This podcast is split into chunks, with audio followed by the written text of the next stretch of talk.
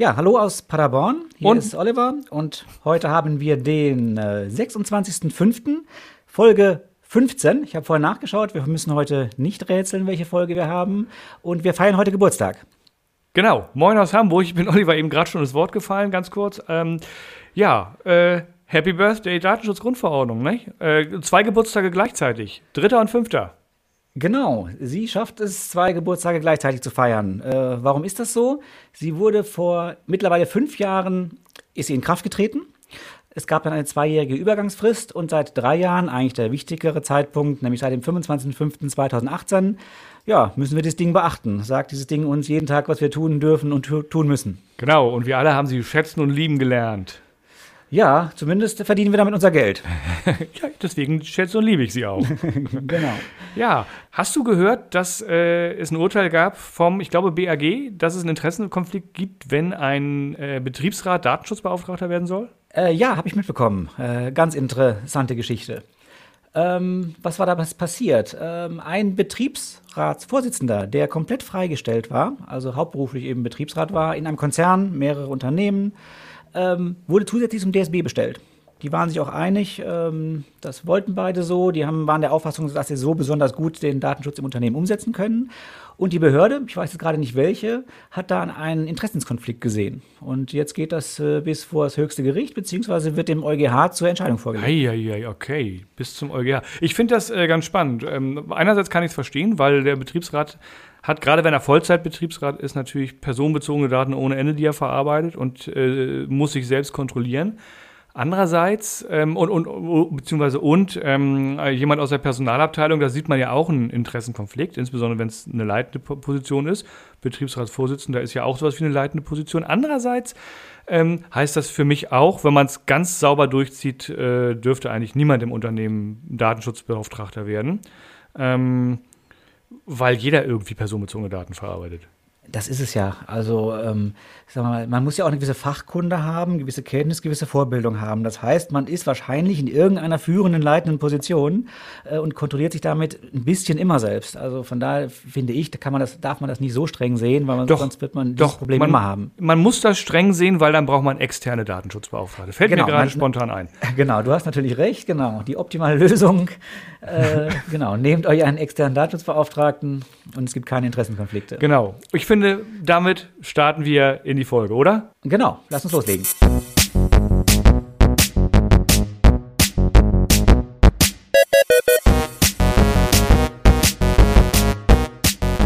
Dieser Podcast enthält Informationen rund um das Thema Datenschutz und ist durch unsere persönliche Meinung geprägt. Keinesfalls stellt er eine Rechtsberatung dar. Eine individuelle Beratung können wir daher nur erbringen, wenn wir ein Mandat als Datenschutzbeauftragter haben.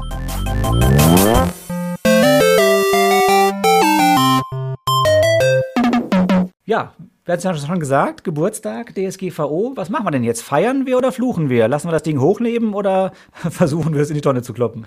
Nee, also die Tonne kloppen auf keinen Fall. Äh, Fluchen tue ich durchaus ab und zu mal, äh, aber im Großen und Ganzen haben wir, glaube ich, ein ganz gutes Gesetzeswerk gekriegt, was ähm, vieles bewirkt hat, ja auch in der Welt. Also man darf ja nicht übersehen, dass, dass, dass äh, au- au- außerhalb der EU in anderen Ländern äh, Prozesse angestoßen worden sind, die irgendwie auf was, was produzieren, was der DSGVO nicht immer ganz unähnlich sieht. Ja, genau. Sie ist durchaus ähm, Vorbild für einige Gesetze geworden. Ich habe gerade im Vorfeld mal geschaut. Ähm, China, glaubt kein Mensch, ähm, hat ein ganz ähnliches Datenschutzgesetz ähm, äh, ja, veröffentlicht. Ist, glaube ich, momentan noch im Entwurf, was wirklich recht ähnlich ist. Ähm, die müssen sogar jetzt Datenschutzbeauftragte benennen und in der neuesten Fassung müssen die sogar gewisse Kenntnisse haben. Steht da explizit drin. Das ist fast mehr als bei uns drin steht, oder? Ja, es wurde so erwähnt, weil es in der Vorfassung eben nicht drin stand. Da konnte es Ah. wirklich jeder werden. Und jetzt haben sie da gewisse Vorkenntnisse tatsächlich ähm, verpflichtend reingeschrieben. Okay, nicht schlecht. Ähm, der Datenschutzbeauftragte ist dann dafür zuständig, das an die, die Daten alle an die Behörden weiterzuleiten, vermute ich. Ich denke auch, er ist einfach die Vertrauensperson der, der Behörden, der am besten dafür sorgen kann, dass sie da alle weitergeleitet werden. Nein, aber ansonsten auch die USA, das ist natürlich immer ein bisschen schwierig, weil ja jeder Bundesstaat selbst für seine Gesetze zuständig ist. Aber immer mehr machen da relativ ähnliche Gesetze, unter anderem jetzt Virginia mit dem ähm, VCDPA, also VCDPA wahrscheinlich. Ähm, die haben sogar Termolo- die Terminologie teilweise übernommen. Hm, nicht schlecht. Okay. Ja, aber wir wollten eigentlich über den Geburtstag der DSGVO sprechen. Ähm, ja, drei Jahre, fünf Jahre hast du, glaube ich, eben schon äh, im Vorspann erklärt. Ähm, also was ich äh, immer, woran ich mich noch wahnsinnig gut erinnern kann, ist die Zeit vor der DSGVO, so im Jahr Mitte bis Ende 2017 bis dann im Mai 2018 reinging, ähm, wodurch die, ja, letztlich äh, die Presse ja äh, jede, jede Woche eine andere Sau durchs Dorf getrieben hat mit irgendeinem Schwachsinn, den sich jemand ausgedacht hat, was man jetzt alles machen müsse oder nicht mehr machen dürfe mit DSGVO. Ja, genau, sehr, sehr viel Kritik am Anfang. Ähm, ich fand auch wirklich auch so grundsätzliche Kritik, einfach alles viel zu streng. Äh, wir haben plötzlich einen riesen Wettbewerbsnachteil gegenüber anderen Nationen. Ähm, dann die Kritik, dass es eben keinerlei Grenzen gibt zwischen großen und kleinen Unternehmen, dieses One Size äh, ja, Fits All, äh, dieser das Grundsatz. Kann ich das finde find ich tatsächlich ein Stück weit kritikwürdig, auch heute noch. Ähm ja, ja, absolut. Ich äh, will gar nicht sagen, dass alles falsch ist, aber was eben alles so durch, wie du es eben schon sagst, als Sau durchs Dorf getrieben wurde. Äh, die ruinö ruinösen Bußgelder natürlich. Ähm, wir waren vorher, muss man sich wirklich mal vorstellen, bei 300.000, die eigentlich nie ausgeschöpft Im Max wurden. Im Maximum, ja. Maximum, genau. die heute, nie ausgeschöpft wurden. Heute ist es eher das Minimum. genau, und äh, genau, vorher kommt die Behörde gar nicht. Ähm, und äh, jetzt sind wir bei. Sie beim Falschparken. Das wird einfach ausgestellt. Genau. Ähm, ja, das waren so die, fand ich so diese, diese Hauptdinge und dann eben auch nicht das schlechte Echo in der Presse. Also es gab ja tatsächlich am Anfang teilweise Witze über die DSGVO. Kennst du irgendein nee. Gesetz, über das, über das Witze gemacht wurden? Nee, nee kenne ich nicht. Ähm, ich kenne aber auch wirklich tatsächlich keinen Witz über die DSGVO. Ich weiß nicht, ob man schlechte Witze über die SGVO jetzt noch erzählen sollte. Okay, dann ähm, decken wir den Mantel des Schweigens drüber. die, die, waren alle sehr schlecht. ähm, nein, aber allein, es, es gab das. Ähm, es gab auch so, so, eine, so eine tägliche Sendung, ich glaube hier auf 1 Live, unser Sender vom WDR. Äh, die hatten sogar so, so, so, eine Serie, wo täglich da irgendeine so eine, so eine lustige Episode dann über die Abstrusitäten der DSGVO kam. Ähm, also schon sehr, sehr spannend, die Zeit damals. Ich höre zu wenig Radio, ganz offensichtlich, ja. ähm, äh, ja, also ich fand das, fand das äh, und ich finde, man kann da auch der Presse äh, oder den Medien oder wie man auch immer man es nennen will, durchaus einen Vorwurf machen, weil da wurde ja auch wirklich jeder, jeder noch so große Schwachsinn aufgegriffen.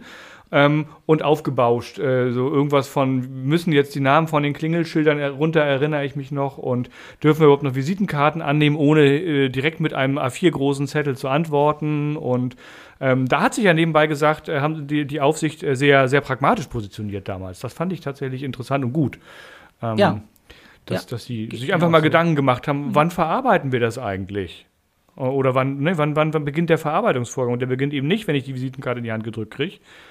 Äh, zum Glück nicht. Da, also das, das ist, glaube ich, aus Versehen gut formuliert worden in der DSGVO. So würde ich es mal Vermuten. Ja, wobei sich ja schon die Frage stellt, ob die Visitenkarte ein Dateisystem ist. Das ist ja die Frage. Ja, die, die einzelne nicht. Die einzelne nicht. Und wenn ich meine, meine Visitenkarten ähm, alle, äh, eine hier, eine dahin schmeiße und sie nicht sortiere und kein System reinbringe, dann wird sie auch kein Dateisystem. Ja, aber das ist natürlich schon, äh, jetzt sind wir wieder bei Kritik, aber ein bisschen abstrus. Und der, der sie dann sortiert in einem Mäppchen, der muss dann informieren und der, der sie einfach unordentlich in die Schublade wirft, der nicht. Das ist dann das Ergebnis? Das ist das Ergebnis, genau. Ja, ist vielleicht so. Aber auf jeden Fall, das, was du sagst, finde ich auch. Die Behörden, das muss man wirklich mal positiv erwähnen. Äh, bei den vielen Dingen, die wir gleich vielleicht auch negativ erwähnen können. Ich fand, sie waren am Anfang sehr, sehr pragmatisch. Dass sie wirklich ähm, ja fast schon gesagt haben, es gibt erstmal keine Bußgelder. So ganz deutlich durften sie es ja nicht sagen, weil sie sind ja verpflichtet, Bußgelder zu verhängen, äh, wenn es nötig ist. Aber einfach nur geholfen haben, erstmal Hilfestellungen gegeben haben. Und wenn so ganz dumme Ideen kamen, wie Namensschilder auf den Klingelschildern äh, äh, oder äh, dass man beim Arzt den Patienten nicht mehr aufrufen darf äh, ja. mit Namen. Äh, genau. Dann haben sie auch wirklich, wirklich super dazwischen gehauen, äh, teilweise richtig polemisch schon fast. Ja. Ähm, Statt Herr Müller, bitte, bitte der nächste, kommt dann der Herr mit dem Arschvorunkel bitte als nächstes. Genau, genau. Das ist schön anonym. Ja, genau, als ob es dann anonymer wäre. Genau. Ja, ähm, äh, wobei es auch Aufsichtsbehörden gab, die, also wenn ich an die ähm, äh, an die Klingelschildproblematik denke, durchaus ja gesagt haben, oh, das könnte schon so sein. Äh, ne? Also da, äh, der eine oder andere hat da erstmal kommuniziert, bevor richtig mhm. gedacht hat. Und ähm, es gab ja, glaube ich, sogar in, Interviews im, im Radio, die dann äh, auch wieder verschwunden sind aus den entsprechenden Ich wollte gerade sagen, dieses Video habe ich neulich mal wieder gesucht. Ich wollte mal so wirklich abstruse Ideen äh, nochmal ähm, recherchieren und ich habe es nicht mehr gefunden. Er scheint wirklich äh, das zurückgenommen zu haben. Ich sage jetzt mal nicht, welcher es war. Mhm. Ähm, positiv waren Bayern und BFDI, die haben nämlich sofort gesagt, Schwachsinn. Ja. Ja. Wir dürfen weiter Klingelschilder beschriften. Ja, es gibt ja durchaus ein bisschen was zu meckern an der DSGVO. Ne? Also ich finde, man muss jetzt auch nicht, nicht über den Klee loben, ähm, aber es gibt ja durchaus Punkte, wo, wo ich auch sage, warum musste das jetzt sein? Hätte man auf die Regelungen nicht verzichten können oder hätte man das nicht einfach machen können? Also so Stichwort dieses Ver Ver Verarbeitungsverzeichnis ähm, in Artikel 30 äh, ist irgendwie für niemanden wirklich hilfreich, finde ich. Da hätte, hätte eine andere Doku, die wahrscheinlich weniger Aufwand verursacht hätte, wäre da deutlich praktischer gewesen. Und wenn ich mir die Informationspflichten angucke, das, das, also mir fehlen da auch so ein bisschen die Worte. Das ist absolut unbrauchbar. Keiner kann was damit anfangen. Diejenigen, die Zielgruppe, für die es gedacht ist, die lesen das gar nicht mehr, weil das alles so umfangreich und schwurbelig geschrieben ist, ähm, dass es äh, den, eigentlich das Gegenteil von dem erreicht, was es erreichen soll, weil gewünscht war ja Transparenz, dass die Leute wissen, wo die Daten sind, was damit gemacht wird ähm, und welche Rechte man hat und was es alles sonst noch so an spannenden Informationen rund um den Datenschutz oder um die eigenen Daten gibt. Und keiner liest es mehr und dementsprechend sind, ist auch keiner mehr richtig informiert. Und diejenigen, die die Dinger schreiben, die schreiben sie nur noch für einen Anwalt, damit sie nicht abgemahnt werden können, damit also das Gesetz eingehalten wird. Und das wird es wahrscheinlich in einigen Fällen auch. Ähm, aber ein anderes Ziel sehe ich da nicht mehr. Und da ist die DSGVO wirklich komplett am Ziel vorbei, finde ich. Ja, ich finde es immer schwierig, es immer einfach zu meckern. Äh, ich gebe dir recht, es ist ein schrecklicher Formalismus, äh, diese Informationsbereitstellung. Und vielleicht hätte man es auch ein bisschen besser machen können. Auf der anderen Seite, was steht drin? Ich muss sagen, wer ich bin, äh, was ich tue, an wen ich es übermittle. Also eigentlich genau die Sachen, die wirklich wichtig sind. Wie würdest du es anders machen? Und diese Grundidee der DSGVO, wenn man die mal so mit zwei Sätzen zusammenfassen darf, sprich ähm, eigentlich von den Rechtsgrundlagen ja sogar recht locker, man darf recht viel, aber man muss über alles informieren, was man sagt. Man muss sehr transparent sein, alles beschreiben, was man tut. Diese Grundidee finde ich schon wieder gut. Ähm, äh, ja. Was, wie, über, über was würdest du sonst informieren wollen, wenn nicht darüber? Ähm, wahrscheinlich würde ich über dasselbe informieren wollen. Ich finde die Rahmenbedingungen an der Stelle schlecht. Also allein, natürlich ist es wichtig, dass, dass, dass, dass die, die, die Personen, äh, die betroffenen Personen alle informiert werden. Da, da, warum gibt es überhaupt Datenschutzgesetze, um das Recht auf informationelle Selbstbestimmung sicherzustellen? Und nur wenn ich weiß, ähm, wer meine Daten hat und was damit passiert, kann ich dieses Recht wirklich auch ausüben oder das, das, Recht auf informationelle Selbstbestimmung sicherstellen. Von daher sind die Informationen zum Datenschutz, die gegeben werden müssen, das absolute, äh, fast das Wichtigste von, die wichtigste von allen Regelungen. Also das würde ich schon so sehen. Das Problem ist halt, ähm, dass so wie es umgesetzt wird, und in den meisten Fällen wird es halt leider wirklich furchtbar umgesetzt, ist es nicht zu gebrauchen. Vielleicht müsste man äh, seitens der Aufsichtsbehörden nochmal zusätzlich auch dazu eine Handreichung rausgeben, die nicht nur nochmal beschreibt, was man alles sagen muss, sondern auch, wie das sinnvoll dargestellt werden kann. Es wird von Medienbrüchen, da wird äh, über Seiten referenziert, es wird äh, geschrieben, wie man es online und offline machen kann und was ist, wenn ich Gewinnspiele auf einer Postkarte habe und, und, und.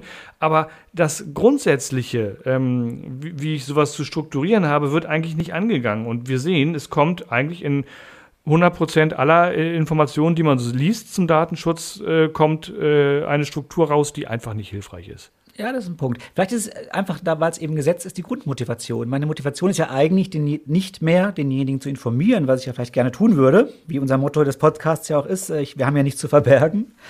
ähm, sondern ich will eigentlich nur ähm, negative Nachteile vermeiden. Genau. Bloß alles sagen, damit der ähm, böse Abmannanwalt mich, mir nicht an die Karre fahren kann. Genau. Das, das Und, einzige äh, Interesse, das was, was ein bisschen schade daran geworden ist. Ja. Das eigentliche Sinnvolle, ich möchte meinen mein, mein Geschäftspartner ja im Prinzip informieren, das rückt eher in den Hintergrund. Ja, das einzige Interesse, was ich als Unternehmen habe, ist, ich will keinen Ärger kriegen. Oder genau. vielleicht will ich, ist mir Ärger schon noch sogar egal, aber ich will nichts zahlen müssen. So, das, genau. das ist es. Und ich will nicht in der Presse landen mit irgendwie schlechten Nachrichten. Ja. Und da, deswegen sage ich ja auch, die, diese ganzen Informationen zum Datenschutz werden nicht für die Person, für die betroffenen Personen geschrieben, sondern für die Anwälte damit keiner irgendwo eine Lücke findet, mit der man irgendwie drangekriegt werden kann. Ja, absolut richtig. Wobei ich dann eben nicht so genau weiß, ähm, das ist ja immer, ich bin ja eher der Pragmatiker, was soll ich anders machen? Ähm, wie sollte man es ändern? Weil es ist halt nun mal ein Gesetz, es verpflichtet mich zu etwas und eine Verpflichtung mache ich eben normalerweise nicht, um den eigentlichen Sinn zu erfüllen, sondern um die negativen Konsequenzen zu vermeiden. Das ist zumindest immer, immer die Gefahr, die dann auch besteht. Wenn ich keinen Sinn drin sehe, ist das so, genau. Also ich versuche, äh, Dateninformationen zum Datenschutz ähm, immer so zu schreiben, dass die auch verständlich sind, zum Beispiel. Ne? Also Transparenzgebot gibt es ja ohnehin, aber es gibt, ich sehe ganz häufig, äh, was machen wir mit Ihren Daten? Dann kommen drei Punkte, äh, auf welcher Rechtsgrundlage basiert das? Und dann kommen so Aufzählungen, wenn wir äh, Ihre Einwilligung haben, dann ist die Rechtsgrundlage Ihre Einwilligung. Wenn wir das auf Basis unseres berechtigten Interesses machen, dann ist die Rechtsgrundlage das berechtigte Interesse. Also so Blabla-Sätze, ja. die überhaupt nicht sagen, wo, wo wirklich Mist drin steht. Und das zieht ja. sich dann durch. Manch, üblicherweise löschen wir nach zehn Jahren. Es, davon kann es aber auch Ausga Ausnahmen geben. Es kann aber auch länger dauern. So, das steht meistens drin. Und das ist so schwammig formuliert. Ähm, warum schreibe ich nicht, ich habe, äh, ich habe folgenden Verarbeitungszweck, dafür, der basiert, die, genau dieser eine Zweck basiert auf Rechtsgrundlage X. Ich speichere diese Daten, die ich da brauche, so und so lange. Das sind übrigens folgende Daten, erstens, zweitens, drittens. Ähm, ich gebe die weiter da und dahin. Außerdem habe ich noch folgenden Verarbeitungszweck und dann mache ich diesen ganzen Block nochmal. Und das mache ich pro Verarbeitungszweck. Das ist super transparent. Im Zweifelsfall können die betroffenen Personen sich raussuchen. Ähm, was, was habe ich denn gerade hier für eine Art von Vertrag oder was habe ich beauftragt und suchen sich, lesen sich damit einen handbreiten Abschnitt durch und vielleicht noch, was sind meine Rechte und sind durch, statt ja. sich ein dreiseitiges Geschwurbel durchzulesen und hinterher überhaupt nichts zu wissen. Ja, da ist was dran. Vor allem muss man sagen, es steht ja auch in der DSGVO explizit drin, dass die Informationen in einer verständlichen Sprache bereitgestellt werden müssen, was eben genau heißt, ich muss gucken, wer ist da eigentlich mein Ansprechpartner? Ist das ein Kind? Ist das eben jemand, ähm, was auch immer, welchen Bildungsstand hat er, wie ja. auch immer, äh, dass diese Informationen eben auch verstanden werden. Genau. Und im Zweifelsfall, also vielleicht im Zweifelsfall muss ich einfache Sprache verwenden sogar ähm, bei, bei einer bestimmten Zielgruppe. Ähm, und mit Pech muss ich das Ding auch noch in drei oder vier oder zehn Sprachen übersetzen. Wenn, wenn in mein, mein Geschäftsmodell im Unternehmen eins ist, wo ich sehr viele ähm, Menschen beschäftige, die schlecht Deutsch sprechen, und solche Geschäftsmodelle gibt es, ähm, dann muss ich das in den Sprachen bereitstellen und kann mich nicht darauf zurückziehen, wir sind doch hier in Deutschland, da mache ich das auf Deutsch. Wir unterschreiben ja, sowieso doch, alles. Das ist doch ein interessanter Aspekt, ob diese Verpflichtung auch da wäre. Aber ich wollte mal was anderes sagen, was mich eigentlich am meisten stört an der DSGVO. Das sind eher wirklich dieses, dieser One-Size-Fits-All-Ansatz. Es gibt kaum Ausnahmen für kleine Unternehmen. Und was ja noch schlimmer ist, diese Haushaltsausnahme, sprich für unsere Hörer vielleicht, dass eben Privatpersonen, wenn sie im ausschließlich persönlich familiären Bereich tätig sind, zwar ausgenommen sind aus der DSGVO, aber man ganz, ganz schnell aus diesem Bereich rausfällt. Das heißt, auch die Privatperson, nur weil sie vielleicht mal Zimmer untervermietet, ist plötzlich ganz, ganz schnell in der DSGVO drin und muss plötzlich sich mit Dingen wie äh, ein VVT, äh, Informationen, äh, Verträge zur Auftragsverarbeitung mit äh, dem WG-Kollegen, ähm, der vielleicht den Rechner bereitstellt ähm, und mit solchen Dingen rumschlagen.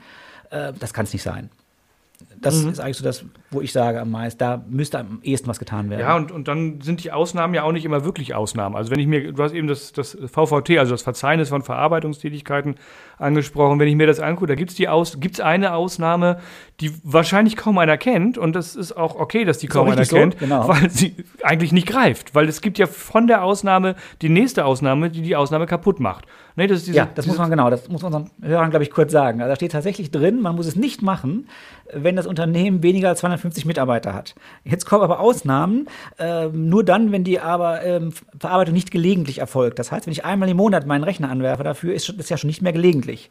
Ähm, Alles, was regelmäßig passiert, ja? Genau. Und, genau. und schon erst recht alles, wofür ich eine Abteilung habe. Also das heißt, ein kleines Unternehmen, was sich organisiert mit, mit, mit im Zweifel nur virtuellen Bereichen, weil drei Personen auf sieben Abteilungen aufgeteilt sind, damit man es irgendwie hinkriegt. Ähm, damit habe ich äh, dann wieder das, v, das VVT, das, das Verarbeitungsverzeichnis, mir, mir genau. reingeholt ins Haus. Und da komme also ich alles, wo ich irgendwie eine Software für habe, wo ich also im 7 VVT führen müsste, muss ich dann eben auch tun, weil dann mache ich es ja nicht nur gelegentlich. Also es ist völlig, ja. äh, wirklich ein, ein, super Beispiel für völlig misslungene Regelung. Ja. Äh, weil es eben de facto niemals greift. Ich habe mal überlegt, wann könnte das überhaupt greifen? Ähm, so ein bisschen, wenn man wirklich eine Verarbeitung nur einmal als Ausnahme macht, dann ich, könnte das wirklich mal greifen. Ich weiß eine. Ja? Ja. Die Bearbeitung von Anfragen betroffener Personen zum Beispiel, Auskunftsanfragen, die mache ich überhaupt nicht. Nie. Das gehört auch nicht zu meinem Geschäftszweck. Aber wenn sie kommt, tue ich es einmal. Und das ist auch nichts, was ich regelmäßig mache, sondern das mache ich im Zweifelsfall also das wäre für mich die Ausnahme, ne, ähm, wo ich ja, das ist schon sage, eine interessante Frage, weil ähm, das, sonst müsste das in jedem Unternehmen drinstehen, Beantwortung von Betroffenenanfragen. Steht in keinem Unternehmen im VVT.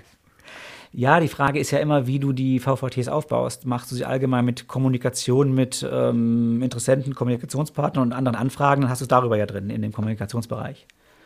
Ja, aber ich habe doch zum Beispiel bei Auskunftsanfragen habe ich im Zweifelsfall alle Daten, die im Unternehmen verarbeitet werden, an personenbezogenen Daten. Alle. Das, Mhm. wird, im- das wird bei normaler Kommunikation niemals so aussehen. Ja, ja, gut, das ist, ein, glaube ich, das könnte mal ein, eine eigene Podcast-Folge werden. Äh, Nee, lass Wie mal. strukturiere ich meine VVTs? Ja, danke. Da hört dann keiner mehr zu, ne? Nee, wahrscheinlich nicht. Ähm, ja, also ich, ich finde das ähm, ähm, äh, nicht, nicht, nicht schön, muss ich sagen. Also das sind wirklich die beiden Themen, die mir richtig aufstoßen. Das Verzeiht hat gerade die, ich, ich glaube, eure Jungs waren das, die Hamburger Behörde, hat gerade ihren Tätigkeitsbericht vorgestellt und ähm, hat festgestellt, dass wenn ich Fotos von fremden Personen mache, auch als Privatpersonen, dass das Ja. niemals die Haushaltsausnahme sein kann. Aha, und warum nicht? Ähm, ja gut, äh, frag mich nicht nach der Betracht der Begründung, ich habe es ja nicht verstanden. Die, Behör Okay. die Begründung der Behörde. Ähm, es ist so auf den ersten Blick so ein bisschen nachvollziehbar, weil sie natürlich sagt, äh, im privaten Bereich Menschen, die ich kenne, die ich auf der Feier feiere, die meint sie ja nicht. Sie sagt ja ausdrücklich fremde Personen. So, und welchen Grund könnte es geben, eine fremde Person zu fotografieren? Sie haben auch wieder gesagt, dieses Beiwerk, ähm, sagen wir mal, ich fotografiere den Kölner Dom und da steht zufällig ein Mensch davor, recht klein. Äh, Das haben sie auch ausgenommen, sind die fremde Person wirklich groß im Bild. Und dann kann man natürlich sagen, naja, da gibt es ja kaum einen Grund, das, das zu machen. So ist so ein bisschen, so könnte man so ein bisschen äh, pro, so, pro für die okay. Behörde sprechen. Also, also wenn ich Nur- auf der Straße stehe und irgendjemandem direkt ins Gesicht fotografiere, sowas wäre. Ja, deren, deren Beispiel war so, äh, die haben natürlich sehr gute Beispiele gebracht, wo es auch für jeden nachvollziehbar ist, ähm, eben sexuelle Belästigung, ein alter Mann, der Ja. hinter einem Kind herläuft und ständig fotografiert. Das ist ja völlig nachvollziehbar. Nur, ich finde solche allgemeinen Aussagen dann immer schwierig, weil ich habe mir dann überlegt, da steht einer in der Innenstadt und führt irgendwas vor, so ein Pantomime, der ein bisschen zeigt, was er Tolles kann. Mhm. Und den fotografiere ich dann. So, muss ich dem jetzt Informationen nach Artikel 13 geben? Möchte ich nicht drüber nachdenken. Nein, ich, ich, ich auch nicht. Aber das wäre das, was, äh, was die Behörde da gerade gesagt hat. Ja, okay. Ich muss mir das mal durchlesen. Den, das, das, das, den kannte ich noch nicht. Okay. Ähm, ja, äh, findest du was Gutes an der DSGVO? Wir haben jetzt viel gemeckert. Fast 20 Minuten. Fand, fand ich gar nicht, fand ich gar nicht. Äh, Wir haben ja erst am, am Ende angefangen zu sagen, was kritisieren wir. Nein, was ich super finde, ist die Grundidee. Ähm, dieses Persönlichkeitsrecht, sprich, ich entscheide sehr viel primär selbst, dass das mit deinen Daten passiert. Das steht im Vordergrund. Auch eben diese Einwilligung, egal was. Gut, auch da gibt es Behörden, die da komische Ansichten haben, aber prinzipiell erstmal egal was, wenn ich einwillige, kann es passieren. Ähm, das heißt, diese Grundidee finde ich gut. Und auch diese Idee, ich nenne da diesen 6f, ähm, Artikel ähm, 6, 6.1F. Absatz 1. Genau. Ähm, das berechtigt Interesse. Das heißt, ich darf eigentlich recht viel, aber ich muss darüber informieren. Diese Grundidee finde ich gut. Ja, wobei, also ich finde, also äh, berechtigtes Interesse wird ja immer so genutzt, ähm, als wenn, wenn da stehen würde, wenn du der Meinung bist, dass du das darfst. Ne? Das ist ja, Genau. das ist das selbst angenommene Interesse wird das häufig interpretiert. Genau, und also bere- berechtigtes Interesse wird erstmal sehr weit ausgelegt, habe ich festgestellt in den Unternehmen, insbesondere in Bereichen, die, ich sag mal, Werbung und Marketing machen. Ja. Das ist sehr weit ausge, au- ausgedehntes berechtigtes Interesse. Und ich darf ja nicht vergessen, ich muss das immer noch mal abgleichen gegen, also ich muss eine Interessenabwägung machen. Ich muss also mir angucken, welches Interesse hat eigentlich die betroffene Person, dass das unterbleibt, was Genau. da gemacht werden soll. Und die, dieses, diese Verarbeitung muss ja auch noch erforderlich sein, um den, um, um, um, um äh, oder das, was ich tue, erfüllen. um das berechtigte Ja. Interesse zu erfüllen. Es muss nicht nur geeignet sein, sondern es muss erforderlich sein. Das heißt, wenn ich ein sanfteres Mittel finde, dann bin ich ja schon wieder äh, zumindest st stellenweise geplatzt mit meinem Ganz klar, es ist kein ne? Freibrief für alles, aber ich finde trotzdem, allein, dass man das eröffnet hat, genau das gab es ja vorher nicht, ähm, dass ich einfach eine Verarbeitung, die ich erstmal überhaupt nicht brauche, die ist nicht äh, notwendig, um einen Vertrag zu erfüllen oder sowas, oder ich bin nicht äh, gesetzlich verpflichtet dazu, einfach weil ich Interesse daran habe, ist es trotzdem nicht ausgeschlossen, sondern ich kann mit dieser Interessenabwägung durchaus diese Verarbeitung durchführen. Das Korrekt. ist erstmal ein recht großzügiger Ansatz. Du hast recht. Und ich muss sagen, ich vergleiche jetzt einfach an der Stelle mal die DSGVO mit dem alten BDSG, was bis zum 25. oder bis zum 24. Mai 18 galt. Ähm, da gab es ja auch, was war das, Paragraph 28, glaube ich. Ich vergesse die langsam mittlerweile, die Absatz alten Regelungen. 1, genau, Satz Irgendwie 2, sowas. glaube ich. Und das war so sowas. formuliert, dass ich immer Probleme hatte, ähm, da irgendwas zu verargumentieren. Und jetzt muss ich sagen, flutscht das deutlich besser. Also da ist, scheint die DSGVO, ich kann das gar nicht, gar nicht wirklich begründen, ich kann das nur am, am Gefühl festmachen, scheint die DSGVO äh, ist als eine Verbesserung gebracht zu haben. Ja, es läuft ja auch momentan so eine Evaluierung Das heißt, äh, sollen ja Kritikpunkte, Verbesserungen und so weiter eingebracht werden. Ähm, ich weiß ja nicht genau, an welcher Stelle da Kommission, Parlament, Rat, wer da genau an, äh, Adressat ist. Ähm, aber da soll ja durchaus, wird darüber diskutiert aktuell, ob es Verbesserungen gibt. Und wenn man sich da so die Eingaben auch anschaut, gibt es natürlich von unendlich vielen Stellen unendlich viele Eingaben, aber es sind eigentlich wenig so grundsätzliche Kritik, sondern wirklich eher so klein in klein. Eben mhm. Informationspflichten, was wir schon angesprochen haben. Natürlich viel, viel mehr Ausnahmen für ähm, kleine Unternehmen. Ja, das macht, das macht absolut Sinn in meinen Augen. Also es geht eher so in die, also nicht an so eine Grundsatzkritik an der DSGVO, sondern eben eher an den Formalismus, der eben einfach äh, gewachsen ist. Mhm. Und ähm, das, also die Art der Kritik spricht da sogar auch fast für die DSGVO und legt natürlich auch genau ihre Schwächen offen, dieser Formalismus. Na gut, aber das gibt ja auch die Chance, wenn es offengelegt ist, äh, drüber nachzudenken und was zu verbessern. Ich muss sagen, ich, ich, die Evaluation sollte ja nach zwei Jahren erfolgen. Das wäre also eigentlich vor einem Jahr gewesen. Ähm, und ich hatte das Thema so ein bisschen für mich ad acta gelegt und war, mir war gar nicht mehr bewusst, dass das noch läuft, das, der, der ganze Prozess. Ich wusste gar nicht, dass es nach zwei Jahren schon sein sollte. Habe nur neulich halt irgendwas gelesen, dass diese, das, ähm, das war irgendein ein, ein, ein Verband hier, der gerade Argumente gesammelt hat. Liebe Leute, wir, wir haben trotzdem ein bisschen Ahnung vom Datenschutz. Wir wissen trotzdem ein bisschen was Ja gut, jetzt ist die Evaluierung des Gesetzes auch nicht unser, unser tägliches Kernthema. Nee, das stimmt, das stimmt. Wir kümmern uns mehr drum, damit irgendwie klarzukommen. Genau. Ja. Haben wir noch ein Fazit? Ja, bestimmt. Oder sogar noch Themen? Ich Sag hab, mal. Äh, glaube, was sagst du? Sag mal das Fazit, du hast bestimmt eins. Ja, ich fand, das war ja eben schon ein ganz gutes Fazit. Ne? Also Formalismus negativ, ja. mehr Ausnahmen, vielleicht flexibler für die Größe der Unternehmen. Ähm, Grundsätze gut und wenn man sich anguckt, eben international, wer das Ding inzwischen alles so, ich will nicht sagen kopiert, aber ein bisschen als Vorlage nimmt, das ja, spricht ja. fast dafür, dass wir, sagen wir mal, nicht nur feiern, aber vielleicht ein bisschen mehr feiern als fluchen. Ja, genau. Und äh, nebenbei gesagt, auch die Schweiz macht ja ihr, ihr Datenschutzgesetz neu gerade und auch die orientieren sich. Also ich habe mir das tatsächlich mal durchlesen müssen ähm, ja. und äh, ich habe da viele, viele Ähnlichkeiten. Also die Begrifflichkeiten sind äh, durchgehend anders eigentlich, aber ich habe sehr viele Ähnlichkeiten von den Regelungen gefunden. Mhm. Und ja, wobei ich da jetzt noch zumindest einhaken würde, die machen es ja nicht ganz freiwillig. Die wollen ja den Angemessenheitsbeschluss aufrechterhalten. Die haben ja gar keine andere Chance. Also, ja, aber das, das Schweizer ähm, Datenschutzgesetz war ja vorher nicht schlimm. Also das war ja nicht so, dass sie vorher äh, äh, ein schlechtes Datenschutzniveau gehabt hätten, ganz im Gegenteil. Und, und das vielleicht jetzt angepasst werden muss. Nee, aber stand ne? die Drohung im Raum, sie verlieren den Angemessenheitsbeschluss, wenn sie es nicht ändern. Ja. Apropos, äh, UK, hast du das mitgekriegt? Da hat gerade, äh, gab es irgendwie die Äußerung, dass man schon gucken muss mit dem Angemessenheitsbeschluss für UK, ob der so okay ist, wenn, wenn da äh, Five Eyes mäßig weiter spioniert wird. Ja, also ganz so, wie wir es am Anfang mal gesagt haben, ist nur noch eine Formalie.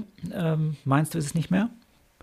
Ähm, ich befürchte, es ist noch eine Formalie, ähm, einfach weil man äh, der Wirtschaft sonst noch mehr schaden würde als ohnehin schon. Das ist meine mhm. Vermutung. Ähm, aber ich finde es schön, dass man unserer beider Empfehlung da folgt. Ja. so, ich glaube, das war ein Schlusswort. Das war ein schönes Schlusswort, ja. Nächste In zwei Wochen, das wäre der genau. 10.6. Exakt. Da sind wir wieder da. Dann übrigens mit Folge 16, wie ich jetzt schon weiß. Klugscheißer. ja, ähm, abonniert uns, äh, liked uns, bewertet uns. Äh, bei Apple kann man uns gut bewerten. Ich habe schon gesehen, man hat uns äh, bei, schon ein bisschen bewertet bei Apple, aber da, da geht noch ein bisschen was. Natürlich ja. alles nur ab vier Sterne aufwärts. Weniger wird nicht akzeptiert. Ähm, Kann man gar nicht eingeben, glaube ich. Ne? Nee, ich glaube, das geht nicht. optimalerweise haben wir gesperrt. Äh, optimalerweise abonniert ihr uns auf allen Plattformen, wo wir äh, zu haben sind und auch da, wo wir nicht zu haben sind. Und ansonsten, ja, schöne Zeit. Ja. Bis in zwei Wochen. Schöne Zeit, genau. Viel Spaß beim Zuhören. Bis in zwei Wochen. Tschüss. Tschüss.